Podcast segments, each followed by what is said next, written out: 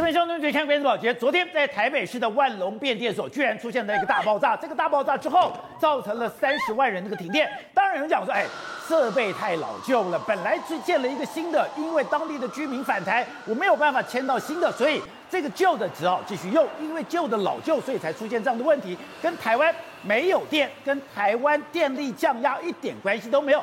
但问题是。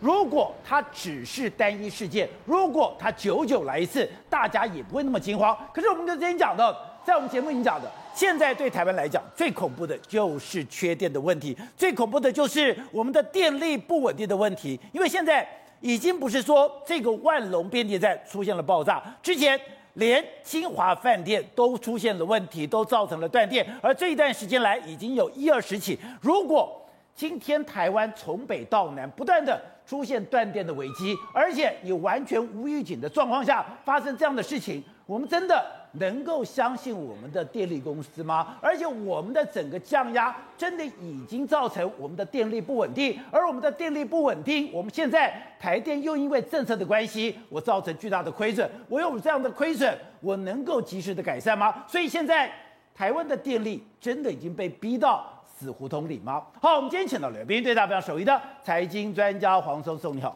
大家好。好，这是美丽岛电视报董事长吴子嘉，大家好。第三位是网络观察家朱雪恒，各位大家好。好，第四位是台湾国际法学会的副秘书长林廷辉，大家好。好，第二位是台北市议员徐小新，大家好。好，第六位是资深媒体人单宏之，大家好。之后我们能看到昨天台北市万隆变电站嘣的那个大爆炸，对，没错。可是民进党讲说没有了，那是什么？那是因为它太老旧了，对，那是因为设备不好，跟这个所谓的。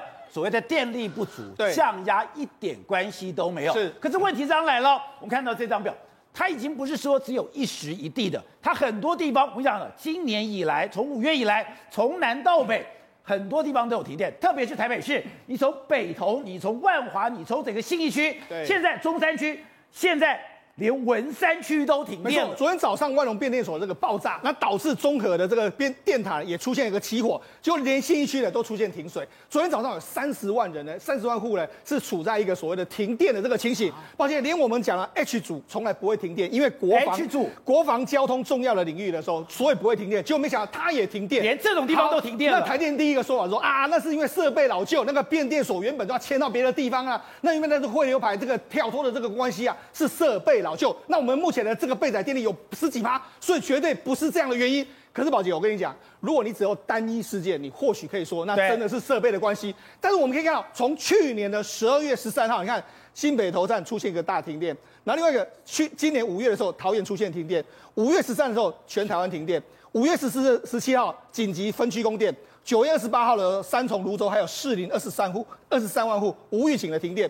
九月一号，凤山，哎，这个高雄凤山停电。九月十一号又停电，然后九月十八号、九月二十九号、十一月二十四号，还有十一、十二月六号，抱歉，金金华酒店、老爷酒店，还有连夏都，全部都停电。所以告诉你，哎，这个不是只有一个地方，是到处都在，好像有点点状开花这个状况。如果你说是点状开花，你说啊，台电说啊，我们没供电没有问题，我跟他讲。难道是我们台湾的设备这么差，差到每一个地方全部都出现一个跳电的情形吗？很妙哦。从去年十一月三号的时候讲，哎，是有小老鼠冲进去了，然后然后说是白鼻星咬掉了。但接下来他讲，哎，小老鼠也用过了，对，白鼻心也弄过了，小动物都用了，不能再讲，开始讲说什么汇流排啦、变压器脱了，现在根本不解释了，就直接讲设备太老旧。对，现在还有什么回馈线的这个馈线的这个跳脱啦，还有负载过重一大堆理由，但是你看。我们我就跟他讲，台湾的设备能不能没有那么差，所以最最终到底来说的话，就是因为这个可能整体出现问题。那你看昨天这个状况的时候，其实台电就有个知情人士说什么？他说万隆变电所上个月就曾经上个月就故障，主要就是因为十月、十一月初缺电的关系，多次降压供电，那降压会对供电设备产生累积的伤害，所以呢，五号变电站变电器上个礼拜上个月已经故障一次。所以我跟大家讲，就是因为你常常长期在那上上下下、上上下下，对这些所，我跟你讲。不只是只有变电、变电、变电站哦，对很多高压电塔或者很多整个线路来说，都是相当大的压力。这个绝对是一个国安问题。为什么是国安问题呢？我跟大家讲，实际上我们台湾有一个非常重要叫做竹科国家同步辐射研究中心，这个是啊，哎，宝姐，这是在台亚洲嘞，我们台湾呢算是首首屈一指的研究中心。这主要研究什么？物理学一些未来的光电学这些东西。就那这个，因为那我们因为缺电的关系，居然停转，曾经运转停止运转一个礼拜啊。他在直接跟你讲啊，他说他们的这个主管机关就说啊，经过跟主管机关沟通之后呢，做出艰难的决定，停止运转光源一周。哎。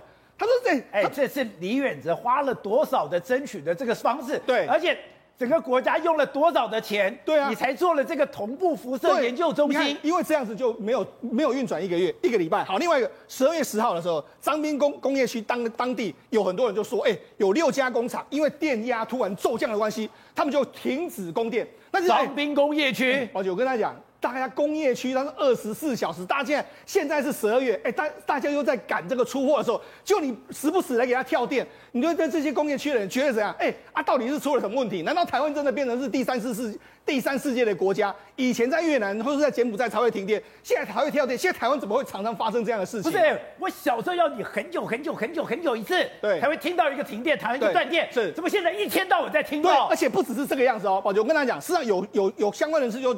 跳出来说，十二月哎，十一月五号的时候，当时的时候，你看台台电的核二的这些厂，你看它的运转比例就这么高，那百分之一百零一，为什么运转比例这么高呢？原来人家就说什么？因为当时的电力真的完全不够。那当时用出什么？当时连这个连连这个明潭的都开始在发电，就水力水力发电开始在发电。好，那除了这个之外。他就说什么？因为核电厂里面有一个备转备载的用轻柴油的这个气涡的这个轮机组，就没想连这个都用上去了。也就是说，保命符这个是要去，因为你核电厂有可能会没有没办法供电的时候，这个是用来补充、用来备用的这个电力。所以说，政府一直在跟我们保证，现在绝对不缺电，是现在没有这个停电的问题，也没有所谓的降载的问题。对。可是十一月五号天气已经变冷了，对，照讲你的电力需求已经不高了，是，而且是在下午四点二十分的时候，结果你就发现。核二、核三，它所有的机组对能发电都全部发电，是，是全不但是全力发电之外，你居然发电到了一百零一，就代表你核电厂的轻柴油气的涡轮机组是全员动了。你不但这样子，你连水力发电也都动了。从这个表就可以看出来说，台湾现在的电缺的有多可怕。现在的台湾的电根本就在走钢索，没错。是为什么这样说呢？因为这这个水弄出去的话，回收过来之后，其实有会浪费非常多水。幸好我们现在水源充够，所以才才有办法这样做。万一水源不够的时候，你知道吗？我们五月的时候就曾经那时候水不够，还是照样用明潭的发电厂去发电嘛。那那这个百分之百是什么意思？我核能本身在运转之外，我还要让原本备用的发电机也在发电，哎。这个是完全一个超载、超负荷的状况。你在核电厂里面操作这样，会不会显得相当相当的危险啊？难怪人家讲台湾的电力到了穷途末路了。而且我跟他讲，现在都陷陷入一个所谓死亡的螺旋。什么叫死亡螺旋？你看政府说不缺电，就就维持这个，我们都说啊，维持这个供备转的这个容量啦，就没想到我们就降压供电，降因为没不够，真的没那么多，所以就降压。降压之后导致什么？系统设备损损毁，系统设备损毁之后就随时会有跳电跟停电。所以我们跟大家讲。昨天这个事件，我们很担心不会是单一事件，哦，因为你这个循环一形成的时候，哎，你常常都降压降压供电。刚才台电人士就说，降压供电会造成整个线路的问题嘛，所以说这个死亡循环其实还没有停止。是政府说不缺电，但事实上我们知道现在电是不够的。是电不够的时候，你爱了面子，我要维持运转容量，运转流量就是六趴。对，当我觉得讲，哎，少了六趴，我怎么办？我不是告诉你说，哎，大家要小心哦，我也不敢坐在分区的是断电哦，我就开始。降三趴，降三趴，我就多了三趴。可是你只要一降三趴，我的电器就容易坏掉。对，不只是我们家里电器，连这个供电网都会受到影响。好，那除了这个之外，那你说啊，那就给它涨这个涨价，因为全世界都在涨电价。但是因为这我们现在呢，因为叫公投还有选举了，这么多因素呢，政府已经跟你说，我们电价是冻涨。但是冻涨之后，你看台电会怎样？台电没有钱啊，它可以忽收益变少，哎，它已经亏损几百亿了。收益变少之后，你看这些这些系统它怎么去维修？没办法去维修的时候，就用设设备老旧去硬撑，硬撑的结果之后，怎样又跳电，又是跳电停电。所以才跟你讲，现在两个死亡螺旋同时在那边运转之中，台湾的电力一直处在一个非常紧绷的状况之下。我们难保啊，真的会不会有更大规模的跳？我们不希望看到，但是会不会发生呢？而且刚刚讲到的。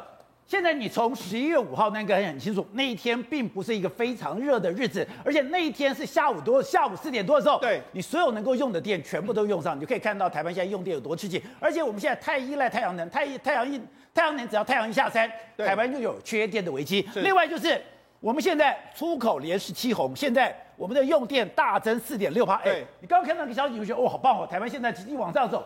可是问题是你经济往上走，你要电呐、啊，而你要电的时候，明年我们要需要增加的用电。就叫一百多亿，对，一百多亿，你根本就不知道从哪来。没错，事实上今年对台湾的经济来说，真的是好棒棒。为什么？我们十月还有前十一个月，前呃十一月单月还有前十一个月，全部我们去这个出口金额较去年成长三十趴。这么好的金额之下，你知道用电量大增，因为用电量原本预估大概都是两趴多，就没想到今年跳到四点六趴，增加四点六趴，十一年的最大的这个涨幅，就没想到你看，因为二零二零年的用电是二十二两千八百零一亿度，所以用增幅四点六来算的话。这个一年增加这一百二十八亿度，一百二十八亿要增加一百二十八亿度的用电，明年有可能要增加一百二十八亿度，甚至后年要增加一百二十八亿度，就这么多的这个，相当于什么？台中火力发电厂的三部机组的全部的这个发电量，全年发电量。但是你看，如果我们换算，因为我们现在在推这个太阳能嘛，好，如果一百二十八亿度来来说的话，是台湾四十座目前最大的台台电的这个张滨太阳能发电厂的全部的发电量。而且这样只有四十座，而且只有上午的几个小时有电，下午之后就没电。那你跟我们讲风力，风力现在是连装机都没法装机，所以根本这个根本就不用考虑。所以呢，我们还要回，最后还要回归到什么？最后还是要回归到用火力发电。那火力发电来说的话，会造成很大的损失啊。所以你要到最后来讲的话，这还是会不会是空欢喜一场？虽然台湾出口很多，但是如果你用火力发电，伤害了全台湾的健康的时候，那这个真的值得吗？那我们之前讲的。王文渊很多的工商大佬都已经讲了，台湾现在的电不能一天没有电，是他们真的很担心了吗？而且当然电，这个所有的工商团体都非常担心。我们就我们就讲，台积电张忠谋曾经在讲过，他说的，大概二零一九年之后，台湾会处处一个限电的状况。果然如他所料，那所有的这个公司当然都不能够缺电，不只是台积电不能缺电，石化厂商不能缺电，面板厂商不能缺电。你电一天只要是缺的话，对经济一定是非常大的损害。好，选你在你的脸书丢出了。这样的一个公文，这公文是真的还是假的？各位主管早安。奉沈副院长的提示，从即日起到公投期间，电力系统务必做好稳定供电，以免造成额外的困扰。才刚发下来就断电了。哎，我们先这样讲，不管是谁下条子，他以为自己是雷神索尔吗？你竟然可以叫稳定供电？我告诉你，现在全台湾的国家电网残破不堪。已经残破不堪，我绝不是开玩笑。二零一七年、一八年的时候，台电的基层员工就说了，只要电力被转一出现问题，上级就要求我们降压。降压之后，你自己看，这个是杨家法，他是台电的基层电力调度员，具名投书。二零一八年，二零一八年投书了，到现在几年了，一直被逼着降压供电的时候。我们这样讲，物理定律不是你下条子就可以违背的。当你降压了，电流增加，你的发热就会增加。降压之后，我电流会增加，我会发热。哎，我们直接算给你哦，P 等于 IV，电流跟电压出来就是电功率。你是学电机的？哎，不好意思，现在大家都忘记，我真是学电机的。P 等于 IV 的状况很简单啦、啊，你如果要达到一定的功率，你电压下降了，你的电流就会上升。哦，然后在这种状况之下，你的机器就会变得比较不稳定，因为它超时运转、超能力运转。我们用水来比，请问如果缺水的时候，我们小时候都缺过水嘛？上游给你的水压不够，对，你家是不是那个加压的抽水机就要哼哼哼哼哦才打得出来？对，那请问这样子强效运转，抽水机会不会短命？会，会的状况之下，你看到的现在为什么很多人家里电视也坏，电冰箱也坏，微波炉也坏，洗碗机也坏，就是因为它每次在电压变动的时候，它就要加速运转，加功率运转。可是不对啊，昨天发生的那个时间。也不是电力高峰的时间，而且讲，哎，我那个时候备载容量很多了，你不要在那危言耸听了啦。好，我再给你另外一个公式，又公式，哎，对，I to R，这个是在变电所里面你会看到的，R 就是符合欧姆定律的阻抗。如果电流越高，它发的热越高。请问昨天发生是什么事情？是绝缘油过热，最后整个机组炸掉了。那台电跟你讲说没有啊，当天没有被转不足。对呀、啊，那我也更不可能有降压的问题啊。好啦，宝杰，我这样讲，你有没有听过过劳死？有，过劳死是当天太累死掉，还是过去到现在一直很累很累超时工作，当天早上坐在马桶上就累死了？很多人是很累很累很累，一休息就挂了。对，那结果如果这家公司老板跟你讲说不好意思，因为他人老了，所以他死掉，你觉得符合物理定律吗？现在的万隆变电所就是因为长时间操劳，导致他最后撑不住。如果你觉得这样还不相信，我告诉你，中和有一个高压电塔，十天烧了三次，就是因为十天烧三次，就是那个高压电塔，同一座高压电塔烧了三次之后，文山变电所这次一爆炸，它又烧。因为所有的电压变动都会让设备扛更多的责任，中和的发那一个高压电塔，你觉得是他的错吗？你看画面上很简单，他又烧，附近的邻居讲说十天烧了三次啊，哎，这太可怕！你现在看到是中和，之前看到是万隆，原来在双北地区烧来烧去的，因为只要中间有一个点出问题，电力系统就是我们刚刚讲的国家电网就会一个炸一个，一个炸一个。所以坦白讲，他们最近又下了一个条子。礼拜五早上下这个条子之后，马上第二天打脸，打完脸之后又特别强调要稳定巡查、特别巡检，要红外线温度检测。什么意思？就是要拿那个红外线仪去看那个绝缘油有没有过热。那结果他这次讲更直接的，避免影响一二一八公投顺利进行。那我们这样讲，有没有电？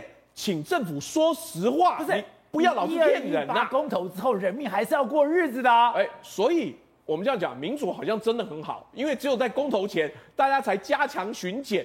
那台电还五个大头一起出来跟你开记者会，说不是降载，是变压器绝缘油过热。而且我不懂是，哎，我后来就查了一下，这个绝缘油过热要一百四十度以上才可以烧起来。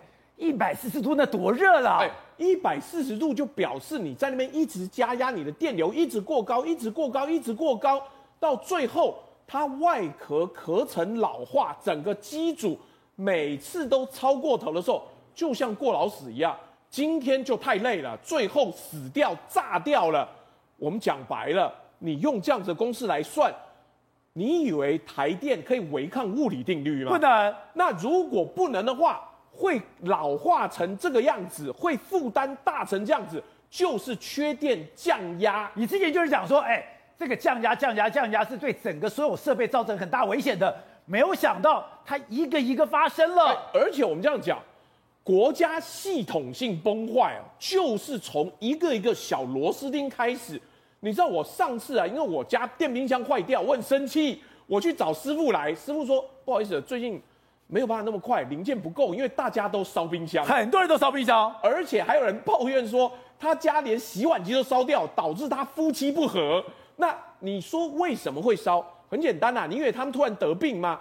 就是因为电压不稳，导致它的机器不稳定的时候，你家的电器如果也忽然之间坏掉，一定跟电压不稳有关。好，廷辉，你就住永和，哎，昨天的三十万的受灾户也有你。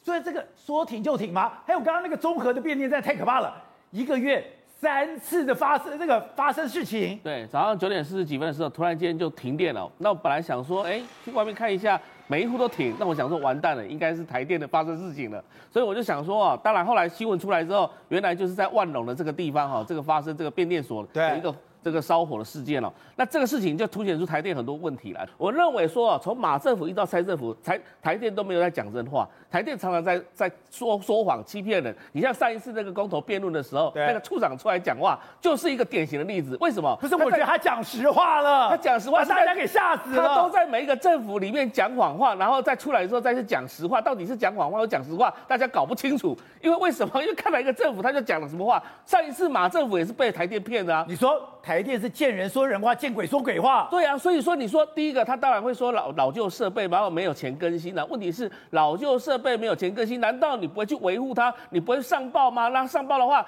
这个上级单位绝对会有办法想办法一件事情嘛。那你今天说刚刚有提到说过劳的概念没有错，你就是老旧设备之后过劳之后才会有这样的结果出来啊。如果你其中一个因素拿掉一个，对当然就比较可能发生的几率就比较小了嘛，对不对？所以啊，很简单的就是说，有可能真的就是在。夏天的时候，因为你不断的不断的进行这个减压措施，当然最近这几天我也发现我家的电灯突然间有时候我家也是，对，就是电压不稳的那种概念哈，那可能是导致很多电器会烧成伤害。那更扯的是，今天台电的补偿方案竟然跳出来先讲说一块钱，钱，这个是我真的不晓得不食人间烟火的台电了嘛。所以我就认为说，台电这个内部要重新大整数啊，因为不是这么简单的事情。如果你这样子的话，不好意思，你不用中共打过来，你自己台湾整个就变成列宁的这种缺缺电的一个情况。或者现在台湾真的出现这样的可怕的死亡循环吗？我们现在根本我们就是电不够，可是政府要打肿脸充胖子，我就要维持运转的容量，维持了这个备转容量了以后，我干嘛？我只要降低到百分之六，我就给你降载，降载三趴五三趴以下，哎，这个时刻很多的电力就会损坏，损坏了以后我就会跳电停电。但是这个缺电的问题，因为我们太依赖太阳能，我们要依赖风电。现在依赖太阳能的结果是，你只要经过到下午四点之后，大家就要皮皮刷了。因为其实你电不够就是不够了。你政府现在来讲，就是为为了稳定夏天的供电，所以所有税收都排到冬天，结果导到导致冬天你也你也电不够，因为机器上上上线的机器不够，所以冬天也要去也要也要也要去降载，也要去降压。台电多会扯，之前不是核四工程师出来讲说，哦，我们以前做的都是假的，以前都是做的错。对，今天还有工程师出来跟你讲说。降压是健康的，降压有助节电，我都佩服他们，居然居然好意思讲这个话。台电现在讲降压是健康的，降降压有有助于节电呐，对啊，有够有够夸张。他说降，他说降压，台电电力调度处的处长讲说，降压是适度降压是节电的直接有效措施，就像家里的变频冷气效能最高。他连这种话都敢讲，他一方面承否否认说，哎、欸，今天这个事情跟跟降压没关系，一方面又讲说我降压降压是健康的，对，他居然居然讲这种话。那你现在你现在状况就是说，民进党另外一方面一方面不跟你不承认电不够，一方面又拿拿电电不够来恐吓你。郑文灿说这个是缺电公投，好，如果三阶不过就会缺电。王美花说如果如果缺电缺如果如果公投没有过，好，要多烧五百万的煤。今天今天高鸿安在立法院问问问问经济部说。哎、你们你们到底到底那个他他问台台电台电说，你们到底将来的的电力规划怎么样？他们台台电说，我有个二零三零的电力规划计预测报告。结果他问内内内容一样一项都答不出来，只说我们有十大发展目标来面对能源转型和技术升级。所以说，今天台湾明显就电不够，电不够，你只要告诉我你这个电要怎么来，你要怎么调配。过去哎，在李登辉时代，以前的国民党时代，每一个都非常清楚，因为我以前看过那样资料。我现在有多少的工业需求？我有多少的民生需求？我有多少的工业需求跟民生需求？不是现在哦，是五年跟十年后。当时为什么那么久要盖核四？就是预估到当时我有这么大的需求，我才去盖核四哦。就现在，我问二零三零年的前瞻电力，哎，这不为过，刚刚好而已哦。可是我只有标案名称，我只有招包金额，其他什么内容都没有。他点进去什么都没有嘛？因为早期的状况，第一个会预估经济成长。对不对？我经常要预估，然后我还会宽估。我当初留的 buffer 还比较大一点。你现在状况已经，第一个你 buffer 已经压缩，你已经把那个预留的空间挤得很小，因为你你挤不出来。然后再去问的时候，内容里面什么都没有。这个东西今天问的这个东西，台电讲的好听是我也有一个规划，讲难听点，这就是一个标案而已。标案做完，你们评估报告做完之后，我跟不跟得上关我屁事。我今天台电也没有照要照这个方法去做，我只有二零二五飞飞核家园。但是二零三零电力怎么样？我完全都不知道。你过完二零二五什么都不管了吗？他现在挤不出来嘛？他想他想跟你讲的。你说过完二零二五，王王美花现在跟你讲的也只有公投啊，不是？而且更可怕的是，按照现在所有的数字，你二零二四年就过不去了，因为二零二四年你该淘汰就淘汰，该停的都停的，但你新的完全接不上来。他二零二四只有一个办法，就是就是火力全开，因为你现在你现在台中台中那边还有几支几支那个燃煤发电厂。目前为止是因为怕污染太高，他没有他没有他没有让它上线，将来不够就是开那一个而已，他一点别的别的别的办法都没有。好，所以董事长，在台湾没有路了吧？现在这个电，哎，刚刚讲到的，它不是一时一地，今年我们就算过了十几次，从北到南，而且说停就停。而且用不同的理由，每一次的花样都不一样。老鼠、白鼻星、馈线，还有什么馈线跳脱，什么奇奇怪怪理由？那这次讲的是是干脆更好笑，下毒说是老鼠取暖，它给咬破的。那这次干脆讲设备老旧，那设备老旧谁负责？那台电负责，你跟我讲设备老旧，设备老旧是你要搞好，设备搞不好是你台电要负责。好，那现在到底要谁负责？台电有没有出来？台电现在出来开记者会，他要负责？没有要负责，台电赔一块钱，那台台电能不能负责？他当然要负责啊。台电当然不能负责嘛，为什么？他这个台电是在政府里面几级单位啊？他是经济部下属的事业机构嘛？你搞那个部长能不能负责？这个事情谁能负责？谁能负责？还有这个是当然是总统跟行政院长负责嘛？可他们有要负责吗？没有吗？他不要负责嘛？他负责个鬼头啊！他从来没有想过要负责这件事情。你看苏贞昌现在每次出去外面开讲，他第一件事情讲什么？讲什么？讲亚洲，讲非洲猪瘟，还在讲非洲猪瘟。他的电的问题谈都不谈了啊。他为什么？跟他鸟事，他下台了嘛？你刚刚不是讲了二零二四嘛？对，二零二四谁负责？不知道，不知道，所以大家都不要负责，没有人负责。民进党只有一招，哪一招你知道吗？选举也赢，春天都不重要。我这选举会赢，我要负责干什么呢？他没有一件事情做好的、啊，他有做好过任何一件事吗？没有做，做不好怎么赢呢？不是选举很厉害啊，就是这亲美亲美抗中啊，对不对？抗抗中保台啊，所以没电没关系，这没这没饭都没关系，什么都没关系。我告诉你一个事情，我前两个礼拜陪一位南部的首长去拜访一个一个大企业了啊，我现在孤影其名啊。那那个大企业要准备投资的，都是将来的不得了的企业啊！去南部投资都是要用到很大的电力需求啊！啊，不然就关心嘛。我问他，我嘛问，哎、欸，我哎，市长，我问你这个电呢？电没了？因为我给你，我没有好台办，不会好台办，南电北送不给你的啦，就是不跟你搞这一套嘛。就是他讲的有道理啊，我我没过我卡爹，我要顾我自己的这个南部这个我我我这个市里面的这个。这个南南部的电力需求，管你台北干什么呢？他有他的道理啊，不然他到南部他完蛋了嘛。所以现在我们台湾本身呢，已经分裂成好几块，你知道吧？地方首长他要拼命招商，他知不知道要电？我现在讲民进党哦，民进党首长招商要电哦，对，他告诉你说我不给你台北，对，他就这样跟你干。然后台电呢，关他鸟事，台电他就糊弄你嘛。这个很明显的，都过不了关了。这个整个结构是，就我刚刚讲的，没有人要负责。这个国家，我现在告诉你一个可怕的现象，就是从总统到行政院长到台电的总经理、董事长，没有人负责，他都跟你糊弄，糊弄过了再讲。所以这个东西不知道怎么办。现在大家苦闷的不得了，每天过在这边，只能够看关键时刻，一点辙都没有。好，所以是哦，刚才讲台湾好不容易迎到了一个非常大的一个契机。有人之前，哎，我们因为。